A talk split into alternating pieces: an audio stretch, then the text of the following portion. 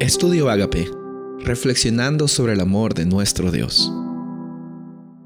El título de hoy es El Altísimo Gobierna, Daniel capítulo 4, versículos 30 y 31. Habló el rey y dijo, ¿no es esta la gran Babilonia que yo edifiqué para casa real con la fuerza de mi poder y para la gloria de mi majestad? Aún estaba la palabra en la boca del rey, cuando vino una voz del cielo, a ti se te dice, rey Nabucodonosor, el reino ha sido quitado de ti. Muchas veces en nuestras vidas es que nosotros aprendemos más de los errores que de las advertencias. Daniel había dado una advertencia a Nabucodonosor y una sugerencia, una recomendación. Por favor, Nabucodonosor, reconoce, enmienda tus caminos, ayuda a los oprimidos. Sin embargo, doce meses después, dice la historia, de que Nabucodonosor se olvidó de que tenía que ser humilde. Y en nuestras vidas también nos olvidamos muchas veces de que hay que ser humildes. Queremos mostrar a todos quiénes somos, qué tenemos, cuánto hemos ganado, cómo nos comparamos con las otras personas. Sin embargo, esa no es la actitud a la cual nosotros debemos recurrir como en este planeta eh, hay cosas que van y que vienen, de la misma forma, Nabucodonosor tuvo que entender esa lección a las malas. Y en ese momento se cumplió lo que eh, se le había advertido a Nabucodonosor en ese sueño.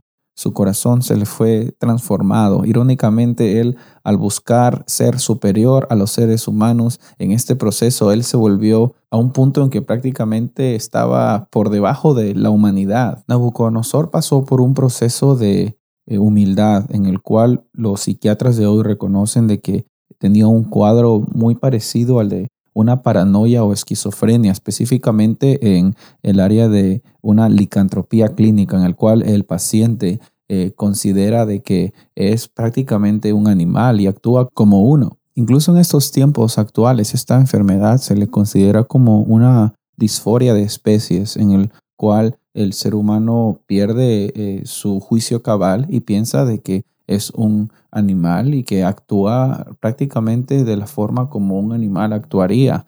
Y esa era la situación en la cual Nabucodonosor estaba pasando. Y el propósito de eso no era eh, de que Dios quería de que Nabucodonosor sufra o que pase vergüenza, sino que en medio de esas circunstancias él tenía que despojarse de su egoísmo, de su vanidad, de su orgullo y reconocer de que al final y al cabo todo lo que él tenía se le podía ir en un momento, pero había algo que siempre iba a estar allí para permanecer. Y ese algo es la presencia de Dios y ese algo también es la soberanía de Él. En el sueño, el propósito de, ese árbol al ser cortado era de que se reconozca de que había un altísimo que gobierna en el reino de los hombres, que había un altísimo que a quien Él quiere lo da, un altísimo que constituye sobre Él al más bajo de los hombres, un Dios que está presente en todas las circunstancias y eventos de este mundo y que nadie ni nada lo puede manipular. No se trata de ganar el favor de Dios. Muchos seres humanos hoy día intentan ganarse el favor de Dios con, con actitudes o con conductas de que piensan de que allí Dios los va a bendecir.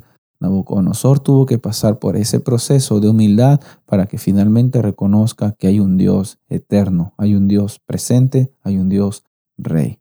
De la misma forma, Dios eh, permite de que pasen situaciones difíciles en nuestra vida para que nosotros reconozcamos de que Él está al control y que nosotros no tenemos nada que poner al respecto. Esas son buenas y malas noticias. Son malas porque a veces pensamos de que tenemos que hacer algo, pero son buenas porque si descansamos en Él, sabemos de que nuestro futuro va a estar asegurado y tendremos también la confianza de que incluso en los problemas, Él va a estar presente con nosotros hasta los últimos días de nuestras vidas, de este planeta, y cuando también Él venga, vamos a tener eternidad. Soy el pastor Rubén Casabona y deseo que tengas un día bendecido.